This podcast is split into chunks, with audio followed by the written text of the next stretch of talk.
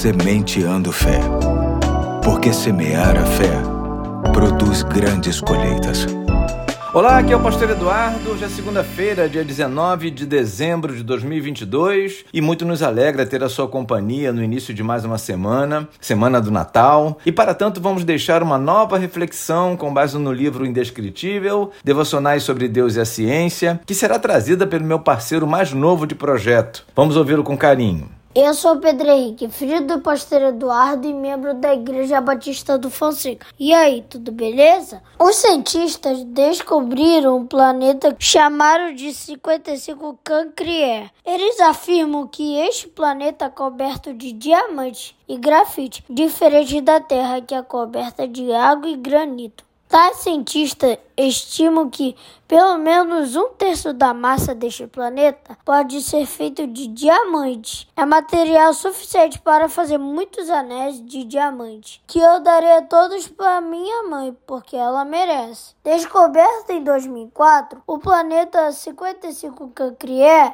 está a 40 anos luz da Terra, ou seja, sua distância pode ser medida multiplicando 40 por 9,46 trilhões de quilômetros. Isso quer dizer que ele está muito, muito longe. Os especialistas acreditam que os diamantes desse planeta devem valer em torno de quase 27 bilhões de dólares, uma baita quantia de dinheiro.